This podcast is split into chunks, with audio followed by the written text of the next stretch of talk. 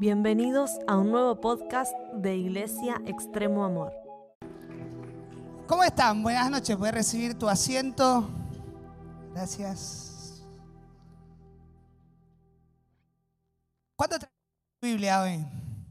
¿Sí? Mira, hagamos algo. Y si trajiste tu celu, levantalo y acompáñame a hacer esta declaración de fe conmigo. Mira, esta es la palabra de Dios. Vamos, como si lo creyéramos. Sí, dale, esta es la palabra de Dios. Debo de leerla, creerla, practicarla y enseñarla. En ella encontraré el propósito de Dios para mi vida y tendré éxito aquí en la tierra. ¿Qué te parece si le damos un fuerte aplauso a la palabra de Dios?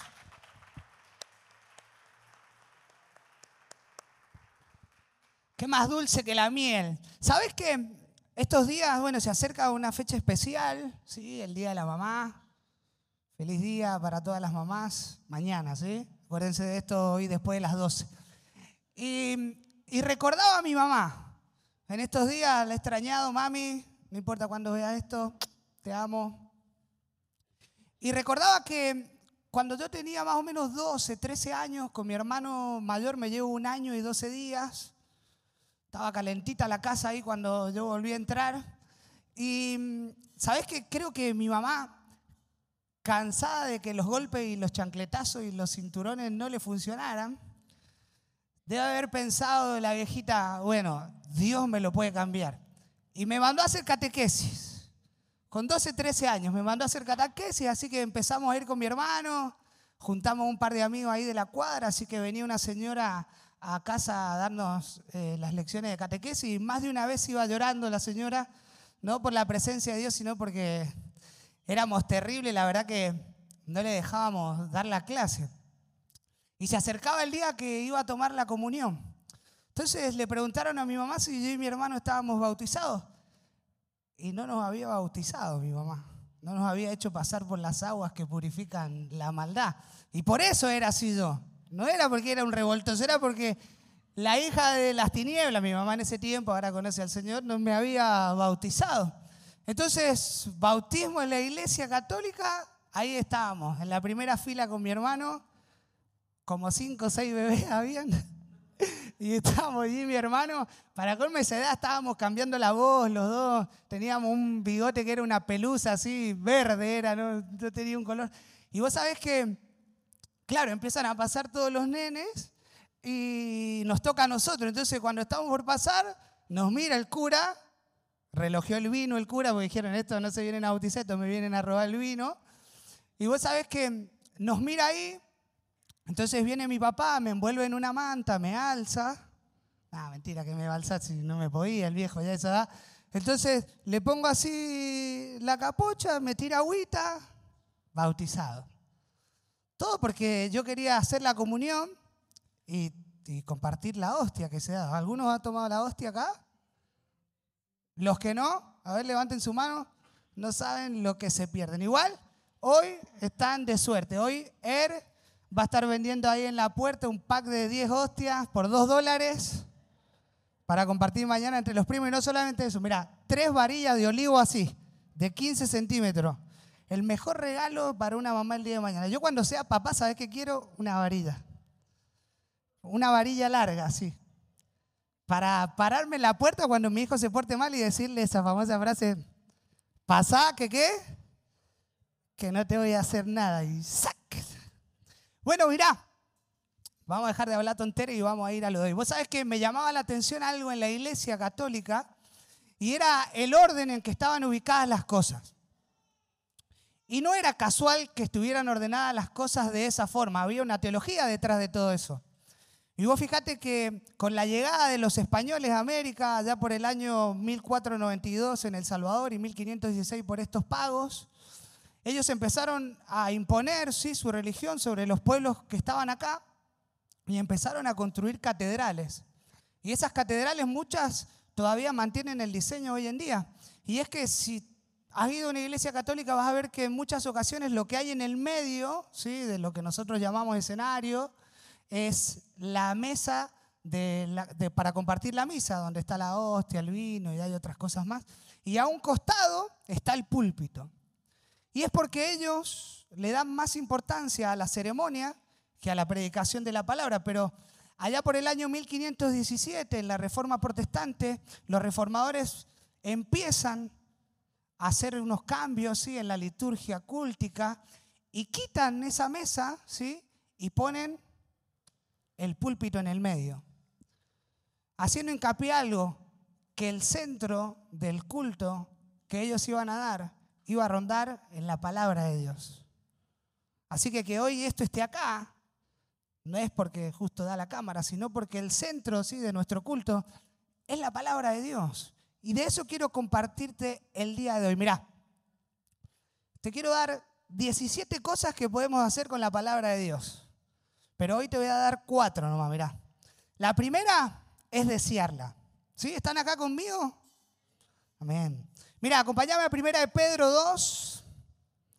Primera de Pedro, capítulo 2.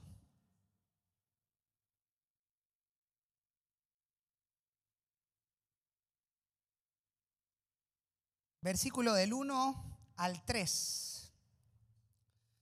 Primera de Pedro, capítulo 2, versículo del 1 al 3. Cuando lo tengas, me decís amén. Y empezamos. Ajustate el cinturón que arrancamos. Mira, voy leyendo. Dice, desechando pues toda malicia, todo engaño, hipocresía, envidias y todas las distracciones. Y este es nuestro pasaje central hoy. Desead como niños recién nacidos la leche espiritual no adulterada, para que por ella crezcáis para salvación, si es que habéis gustado la benignidad del Señor. ¿Sabes que la vida cristiana está establecido que sea un constante crecimiento hasta que nosotros lleguemos a la presencia de Dios? Por eso Pablo en Filipenses 3 del 12 al 14 les dice a la iglesia, no es que yo ya lo haya alcanzado, que esté maduro y que sea perfecto, sino que me esfuerzo y prosigo hacia la meta. ¿Y cuál es esa meta? Conocerle, parecerme a Él, ser a su imagen y madurar. En otras palabras, Pablo reconoce que la carrera cristiana, en esta madurez, en este crecimiento espiritual, termina con la muerte. Y ninguno de los que estamos hoy acá podemos darnos ese lujo de no correr hasta el final. Amén. ¿Sabes que el problema con esto es que en la iglesia muchas personas han sido infectadas con un pesimismo. Y este pesimismo les dice que ellos están destinados a quedarse como están. Son esas personas que en su boca solamente hay palabras, ¿para qué me voy a esforzar? ¿Para qué voy a hacer más cosas si lo que tenga que pasar va a pasar? Y vos sabes que aunque creemos que Dios es soberano y Él ha decretado y ha dictado que las cosas sucedan, eso no nos exime a ninguno de nosotros de nuestra responsabilidad de crecer espiritualmente. Así que, que si sos de los que dice, yo hasta acá llegué, porque el otro ha tenido más oportunidades que yo para crecer más. Ellos no han vivido la vida que yo viví, no les pasó lo que a mí me pasó, no tuvieron las limitaciones que yo tuve. En otras palabras, nos caería bien la frase, nadie me quiere, todos me odian mejor. Me como un gusanito, ¿no? Mira, y si andás comiendo gusanitos por ahí, déjame decirte que estás fatalmente equivocado. Porque pasa algo, y es que tenés un conocimiento de Dios basado en tus sentimientos de experiencias pasadas. Y no lo estás haciendo en lo que la palabra de Dios dice. Capaz que te acercás y me decís, Franco, lo intenté. Una y otra vez lo intenté y no lo logré. Me paré y me caí. Soy un sachet de leche, no puedo quedarme parado. Así le decían a un amigo en Mendoza que volvía a la noche y le gustaba el tinto. Y le decía, mira, entonces, ¿para qué voy a intentarlo si nunca me sale? Entonces sus experiencias van a estar marcando cómo ellos deben vivir su presente y su futuro. Pero esta tarde te vengo a traer buenas noticias. Y te voy a decir algo que vos ya sabes. Y es que no puedes seguir viviendo tu vida cristiana basándote en tus experiencias pasadas, sino que tenés que empezar a vivir tu vida cristiana creyendo lo que la palabra de Dios dice. Amén. Y esta es la buena noticia de hoy. Y espero que te pongas contento, sacarte una sonrisa. Y es que no estás condenado a quedarte en el lugar donde estás. Y tengo una noticia buena y quizás una tan buena, una no tan buena, perdón. Depende para quién lo reciba. La buena era esa, que no estás condenado. Y la no tan buena es que no existe un atajo para acostarte esta noche y mañana levantarte maduro espiritualmente. No existe como Mario que te metes ahí al tubito, te metes y salís en otro lado, ni tampoco sos Goku para hacer la teletransportación y irte y aparecer en otro lado. No, hay un solo camino y es el que hace el Espíritu Santo en nosotros por medio de la palabra de Dios todos los días. No hay otra forma de crecer espiritualmente si no es en contacto con la palabra de Dios. Por eso encontramos este mandamiento que yo les acabo de leer. ¿En dónde? En primera de Pedro, capítulo 2, verso 2, que dice, desead como niño recién nacido la leche espiritual, no adulterada. Y vos fíjate que esto no es una sugerencia, es una orden, es un mandato, ese verbo está en imperativo, te está diciendo que tenés que desearla. Entonces, si hoy en día vos te encontrás con poco apetito, con poco hambre, con la palabra de Dios, déjame decirte que Dios, no el hombre, no yo, Dios te está ordenando que tenga más apetito por ella. Y esa es otra buena noticia que no te lo estoy pidiendo yo, te lo está pidiendo Dios. Porque cuando Dios exige algo, Él nos da la capacidad para poder obtenerlo. Y eso lo vamos a ir viendo más adelante. Y vos sabes que encuentro algo buenísimo en esta frase de como niño recién nacido. Y es que Pablo podría haber usado la palabra niño. Él podría haber dicho, deseen la palabra de Dios como niños. Pero un niño puede alimentarse de otras cosas, puede tener una dieta variada, variada entre ellas la leche. Pero un niño recién nacido lo único que quiere es que quiere leche, quiere el pecho de su madre. La única necesidad que va a tener es ese primer anhelo por tomar el pecho de su madre. ¿Por qué? Porque de eso depende su vida. También fíjate que Pedro no nos está pidiendo, che, lo que tienen que hacer ustedes es agarrar una perlita bíblica todos los días y leerla. Tampoco les está diciendo que tienen que estudiar la palabra de Dios. Tampoco les está diciendo que tienen que enseñarla, compartirla, aunque todo eso tenemos que hacerlo. Pero él va mucho más profundo y él le dice, ¿saben qué? Tienen que desearla. ¿De qué manera tengo que desearla? De esta forma. Como un niño desea la leche de su madre. Como algo tan ferviente, algo que deseas con tanta, con tanta intensidad que ninguna otra cosa te puede importar más que tu comida. Y déjame decirte que no estés tentado a mirar a un costado buscando a las personas nuevas, porque acá dice niño recién nacido, entonces podemos asociar que son personas que llegan por primera vez, porque esto abarca de los que conocieron a Jesús hace cinco minutos y de los que llevan 150 años en la iglesia.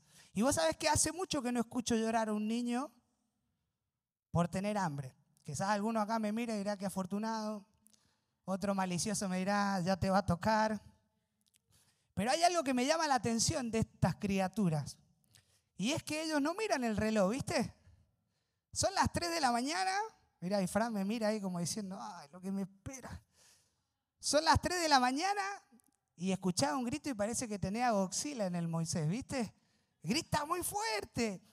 Porque a ellos no le importa en el lugar donde estés, con quién estés, no le importa ninguna cosa que le puedas ofrecer. Ellos cuando tienen hambre quieren leche y no quieren otra cosa. Y aunque parezca gracioso, quiero invitarte a reflexionar por un momento. Y quiero hacerte esta pregunta. ¿Estás deseando la palabra de Dios de esa forma, con esa intensidad?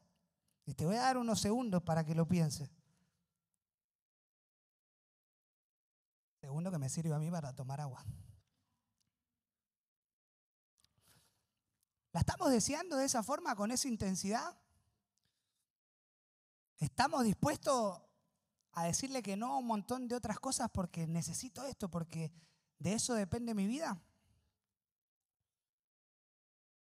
Y quizás el pesimista que hay en vos o que hay en nosotros hoy en día, quizás te está susurrando al oído y te dice, es imposible desear la palabra de Dios de esta forma.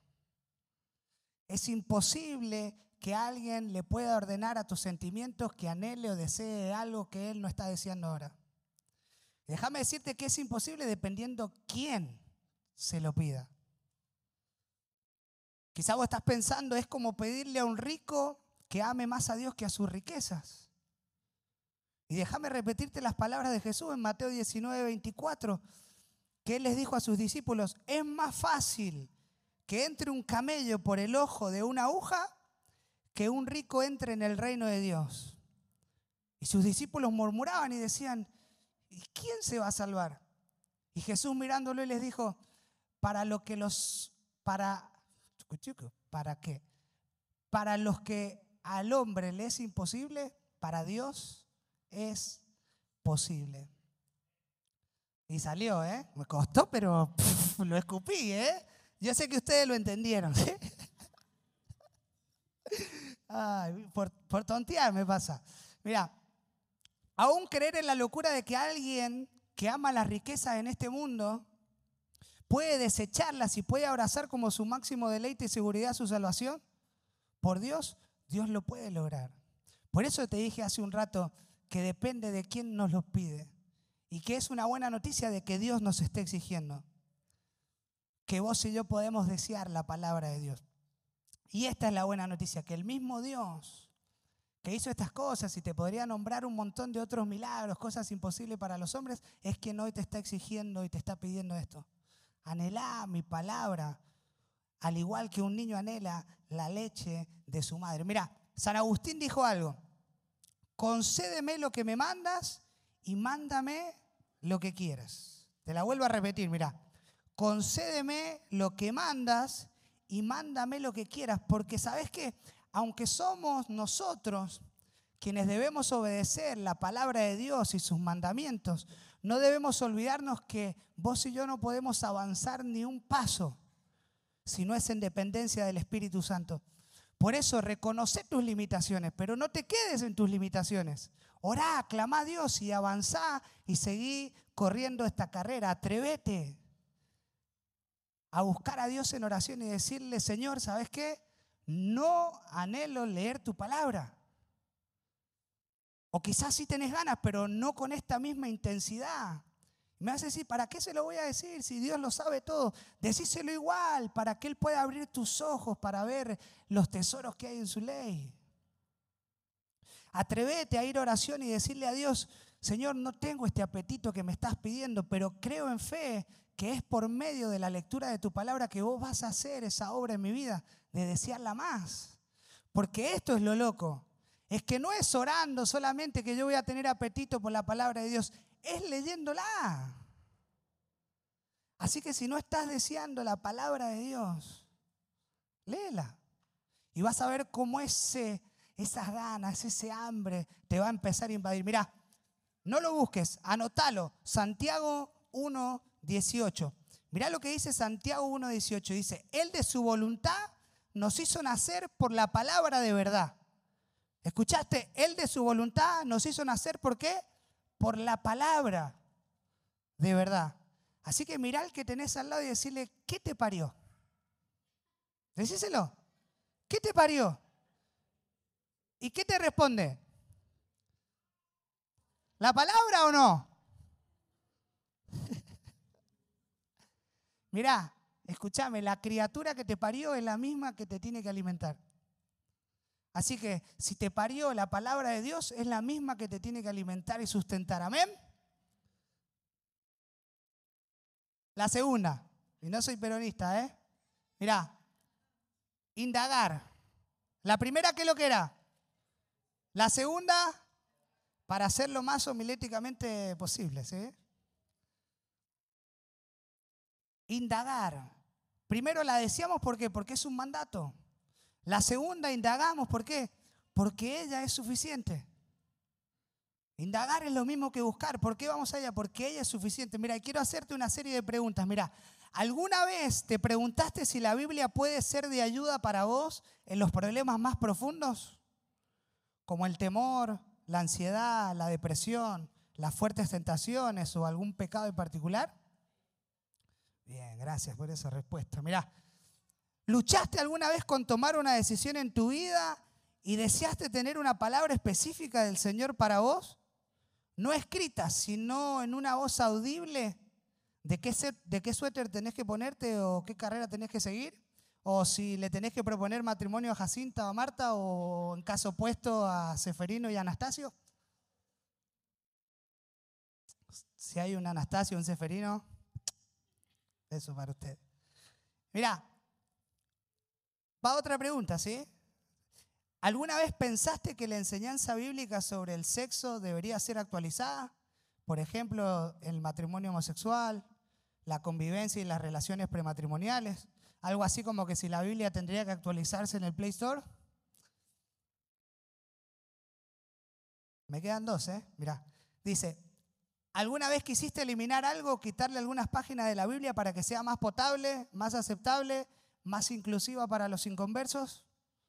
Y la última dice, ¿alguna vez pensaste que la Biblia no es suficiente para vivir una vida de fe en un mundo tan complejo como el que nos ha tocado vivir? ¿Lo pensaste? Déjame contarte algo. Mira, llegué a la iglesia de grande, ¿sí? Pasé por la católica, después me fui a la evangélica, sé que puedo decir como Pablo, de los judíos fariseos, de los católicos bautizados, tomé hostia, todo, vine con ustedes, también me bauticé, hablo en lengua, recibí el Espíritu Santo, todo. Mira, y vos sabés que llegué de grande a la iglesia evangélica, cerca de los 21 años. Y claro, y cuando llegué, la gente con la que me juntaba, mayormente siempre me junté con gente más grande que yo, ya muchos de ellos sabían qué tenían que hacer en Dios, ya las tenían claras. Y vos sabés que muchos de ellos me contaban, no, sabés que un día estaba en casa y, golpearon la puerta, abrí, eran dos querubines, me dijeron, este país es el tuyo, cheque, pasaje, pasaporte, todo. Y bueno, me tengo que ir para allá. Otro venía, ¿sabes qué? Un día estaba así y de repente se puso todo blanco y en una visión vi esto.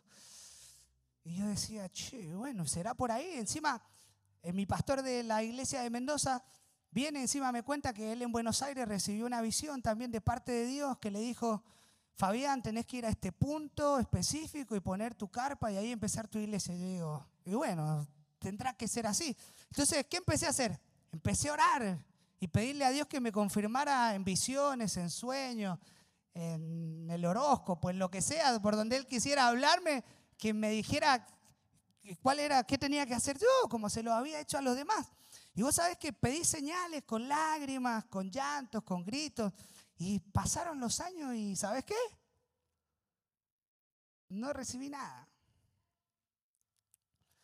Y eso me empezó a complejar muchísimo, porque sentía que mis pasos en Dios no eran firmes, porque no había nada que me lo certificara. Es más, cuando quería hacer algo para la iglesia me sentía como un como un impostor, porque decía, ah, vos no te habló ningún ángel, nada, ¿qué hace ahí trapeando? ¿Qué hace predicando? ¿Qué hace haciendo estas cosas? Entonces me empecé a sentir como un cristiano de segunda clase. Digo, bueno, seré, estaré en otro rango yo. Y así empecé, pero ¿sabes qué? Hasta que me encontré con esta verdad. En segunda de Timoteo 3, 14 al 17.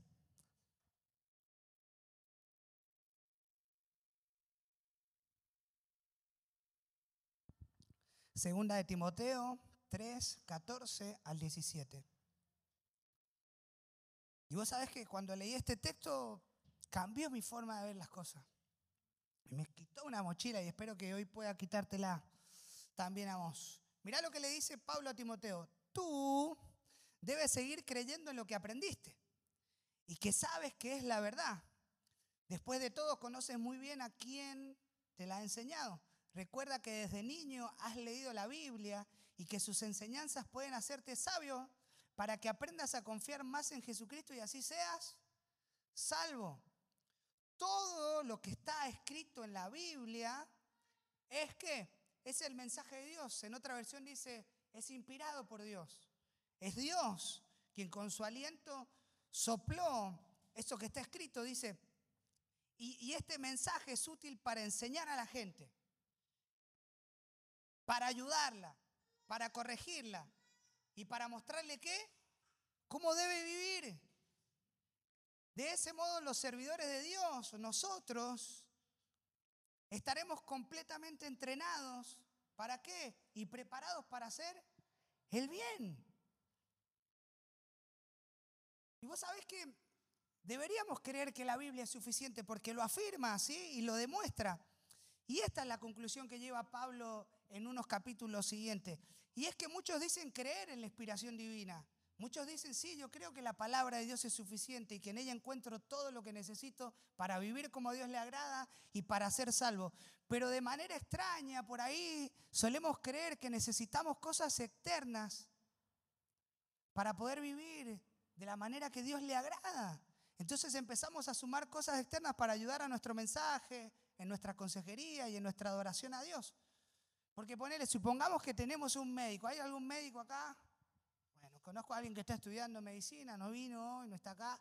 Pero supongamos que él, aparte de ser médico, también es hijo, también es padre, también es jefe, también es empleado, también es ciudadano de un lugar. Y déjame decirte que la Biblia no le va a dar herramientas para saber él cuánto medicamento tiene que administrarle a un paciente. Porque la Biblia no es un libro de ciencias. Pero te aseguro que todo lo que necesita ese médico para ser un buen hijo, para ser un buen padre, para ser un buen empleado, para ser un buen ciudadano, para vivir como a Dios le agrada, está acá. Está en este libro. En otras palabras, lo vitalmente importante lo vas a encontrar acá, en este libro. Porque cuando vos y yo creemos que este libro fue inspirado por Dios, sus mandatos, los tomamos con otra responsabilidad. Y sabes qué te digo la verdad que va a ser raro que si yo hoy pregunto acá si para todos la Biblia es suficiente, si va a saltar alguno y me va a decir, no, para mí la Biblia no es suficiente. Pero aunque digamos que la Biblia por ahí no es suficiente, sí la negamos en la práctica. ¿Sabes qué? Cuando en vez de ir a la palabra de Dios creemos que sí o sí necesitamos experiencias sobrenaturales para confirmar y afirmar nuestros pasos. Y así vamos caminando sobre esta vida, borrando con el codo lo que escribimos con la mano, negando lo que afirmamos. Cuando en vez de ir a la palabra de Dios, ¿sabes qué hacemos? Nos cruzamos de brazos, miramos el cielo en busca de una señal sobrenatural que me diga para dónde caminar o qué tengo que hacer. Y déjame decirte que si te identificas con esto, déjame decirte que vas a tener que corregir tu forma de manejarte. Y que si crees que en la palabra de Dios está todo lo que vos y yo necesitamos, vas a tener que ir corriendo y largarte de cabeza. Y vos sabés que lo que estoy buscando con esto no es apagar lo sobrenatural en nuestra vida, es ahorrarte tiempo es que dejes de perder tiempo, es que dejes de esperar en vano, es que dejes de esperar poder disfrutar momentos de plenitud sirviendo a Dios en lo que Él te llamó a hacer, esperando que algo sobrenatural confirme lo que de brazos cruzados estás esperando.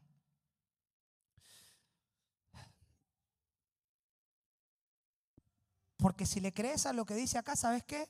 Vas a esperar menos poder cumplir tu rol dentro de la iglesia y vas a disfrutar más cumpliendo ese rol dentro de la iglesia. Así que te animo a que puedas creer esto, porque por muchos años cargaba con esta pregunta y quizás vos te la estás diciendo, ¿qué tengo que hacer en la iglesia de Dios?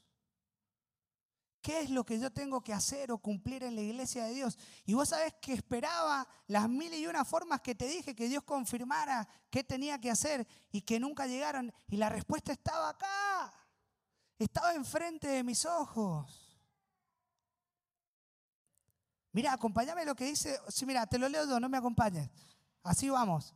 Estaba acá enfrente de mis ojos. Dios inspiró a Pablo en Romanos 12, capítulo del 6 al 8, diciéndole esto, Dios nos ha dado a todos diferentes capacidades o diferentes dones según lo que Él quiso darle a cada uno. Por eso, si Dios nos autoriza para hablar en su nombre, hagámoslo como corresponde a un seguidor de Cristo. Si nos pone a servir a otros, sirvámosle bien.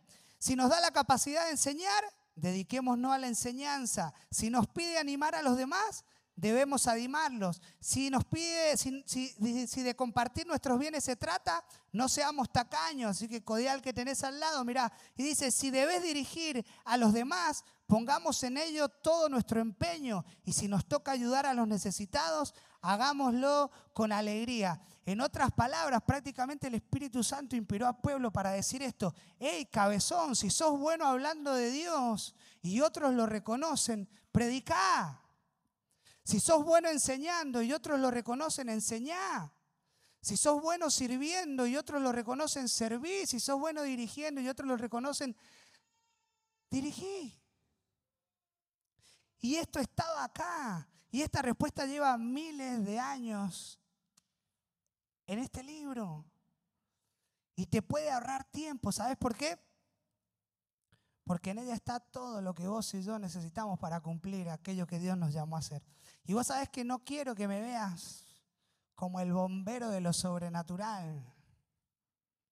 Las personas que te nombré hace un rato cuando empecé a contarte mi historia cuando llegué a la iglesia, todos ellos están cumpliendo el ministerio que Dios les llamó a hacer. Pero esa experiencia sobrenatural no es una normativa para todos.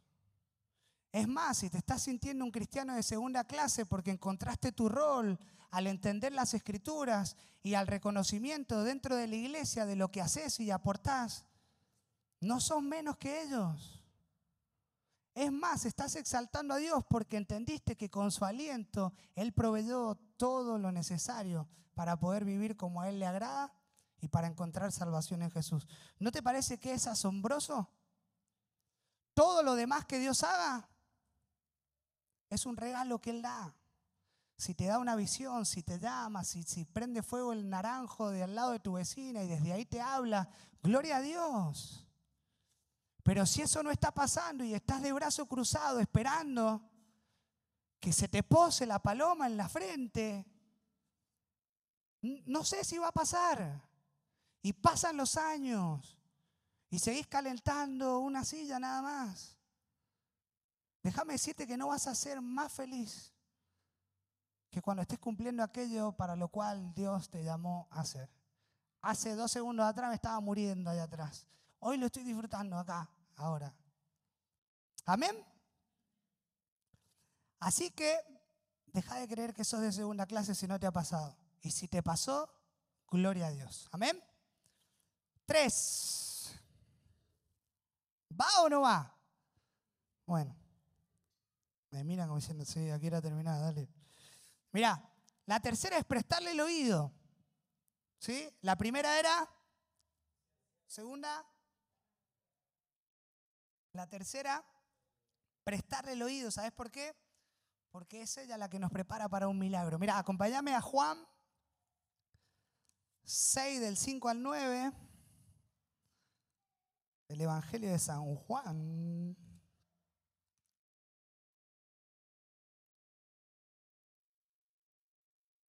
6 del 5 al 9. Y es una historia bastante conocida.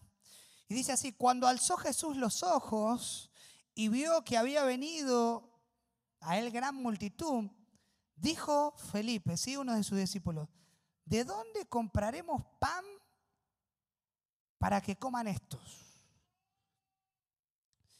Versículo 6 dice, pero esto decía, sí, o sea, Jesús para probarle, porque él sabía lo que iba a hacer. Versículo 7 dice, Felipe le respondió, 200 denarios de pan no bastarían para que cada uno de ellos tomase un poco. Versículo 8 dice, uno de sus discípulos, Andrés, hermano de Simón Pedro, le dijo, aquí está un muchacho que tiene cinco panes de cebada y dos pececillos, nada más. ¿Qué es esto para tantos?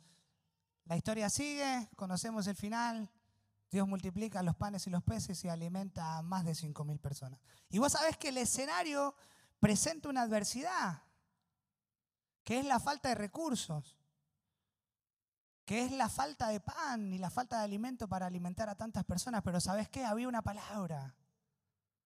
La palabra de denles de comer. Y dijimos que cuando Dios demanda algo, nos manda también la capacidad para hacerlo, porque donde hay una palabra hay esperanza. Y vos sabés que me encanta que Felipe le dice, ni 200 denarios alcanzarían para darles de comer a estos muertos de hambre, que son un montón. Y vos sabés que un denario era lo que cobraba, ¿sí? Un jornalero durante un día? 200 eran 200 días de trabajo, eran varios meses. Y era un montón de pan, imagínate. Los que trabajan acá, imagínate 200 días de trabajo tuyo en pan y aún así no alcanzaba. Era muchísimo. Y vos sabés que hay veces que lo mucho en nuestras manos es poco. Te lo repito, hay veces que lo mucho en nuestras manos es poco y no califica para un milagro. Pero hay otras veces que lo poco en las manos de Dios es todo y califica para un milagro, porque hay algo que pasa en la vida de las personas que se encuentran con Jesús y Él puede ver que no ponen su confianza en sus recursos, en sus capacidades, sino que la ponen en Él y en su palabra. Porque como te dije, hay un poder para los que prestan oído a sus palabras y es que ella tiene la capacidad de alimentar a muchos con pocos. Él tiene la capacidad de llenar tus barcas de peces en un minuto cuando vos en toda la noche no pescaste ni un zapato.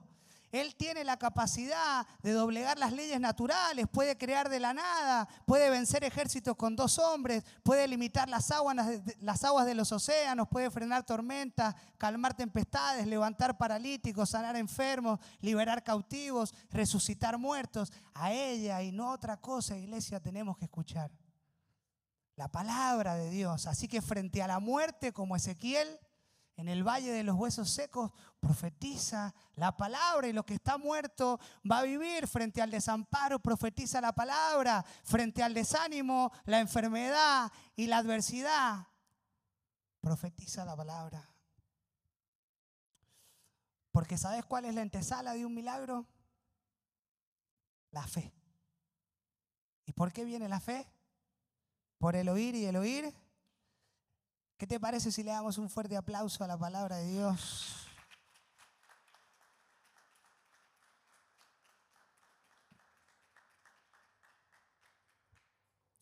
Cuatro. Y los libero. Descubrir. ¿Y qué tengo que descubrir? A Cristo en las Escrituras. Vos sabés que Santiago 1.22 plantea la idea de un hombre que se ve un espejo y que dice que se aleja y se olvida de lo que vio. En otras cosas, lo que está haciendo Santiago es diciendo que aquello que vemos y sabemos que tenemos que corregir y no lo hacemos, estamos en falta. Por eso, por eso Santiago dice, sean hacedores de la palabra y no solamente oidores. Y está bien cuando nosotros abordamos la palabra de Dios ir a la práctica. El tema es que cuando vamos siempre directamente a la práctica, empezamos a tomar este libro como un listado de actividades moralmente correctas que vos y yo tenemos que hacer y a personas que tenemos que imitar en vez de verla como una revelación de Dios en la persona de Cristo. ¿Me seguís? Me cansé. Mira, entonces, ¿qué pasa cuando vemos la palabra de Dios con una perspectiva errada? Nos acercamos a ella creyendo que esto se trata de nosotros, se trata de mí y de lo que yo tengo que hacer. Y no es ese el sentido que Dios quiso darle, porque si no fácilmente vos y yo podemos caer en lo que se llama el deber religioso. Mirando la palabra de Dios, como te dije, como un listado de cosas que vos y yo tenemos que hacer. ¿Y sabes por qué te digo esto? Porque a Dios le importa más que lo que vos y yo estemos haciendo. ¿Sabes qué le importa? La intención con la que lo hagamos. Por eso Proverbios 4:23 dice, sobre toda cosa guardada, guarda tu corazón, porque de él mana la vida. Porque el motor, la motivación central de nuestra vida tiene que ver y tiene que accionarnos y tiene que movernos en torno a adorar y amar a Dios por sobre todas las cosas. Porque cuando esta no es la motivación, todo lo que estoy haciendo está fuera del lugar. Por eso Ageo también 1.5 dice, así dice el Señor Todopoderoso, reflexionen en su proceder, porque Dios no quiere un activismo irreflexivo en nuestra vida, Él nos pide evaluar cada una de nuestras acciones dentro de su iglesia, para que no sea por orgullo, para que no sea para llenar mis vacíos existenciales, para que no sea para buscar fama, sino que sea por amor a Él y en adoración a Él al entender su mensaje. Porque esto se trata de Él y no de nosotros. Por eso vos y yo tenemos que entender algo, que aunque la Biblia esté escrita para nosotros, no habla específicamente de nosotros. Habla de Jesús. Mirá en Juan 5, 39 al 40, dice, ustedes estudian las escrituras con mucho cuidado porque piensan que en las escrituras le dará vida eterna. Pues esas mismas escrituras son las que dan testimonio de mí. Pero ustedes no quieren venir a mí para tener esa vida. Entonces cuando yo entiendo que esto no se trata de mí, se trata de Jesús, todo este libro se vuelve en un marco completo en el que yo puedo contemplar la belleza de Jesús en las escrituras. Y puedo ver a Dios en el rostro de su Hijo. Así que quiero invitarte esta semana a que cuando tomes este libro, que es una locura, que es infinito, que creo que para eso tenemos una eternidad con Él, porque su conocimiento de Él es infinito. Fíjate que la palabra de Dios dice que aún los ángeles están aprendiendo de los misterios de Dios que Él ha revelado a su iglesia. En el cielo tenemos una eternidad para conocerle. Así que vos y yo no nos podemos dar el lujo de no seguir corriendo hasta la meta que es madurar espiritualmente, que es crecer a su imagen, que es amarlo, que es adorarlo. Así que quiero invitarte a que te pongas de pie.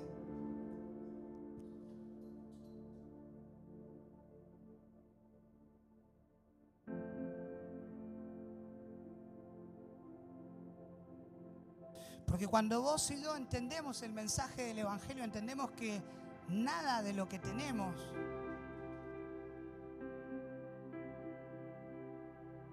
nos merecemos. Es más, lo que quizás podés añadirte a tu lista de logros como amar a Dios, tampoco es resultado tuyo. Es el resultado de creer en el Evangelio. Fíjate que Él dice, ustedes me aman, ¿por qué? Porque yo los amé primero. En otra porción dice, vosotros no me elegiste a mí, sino que yo los elegí a vosotros. Esto se trata de Jesús. Esto se trata de Él.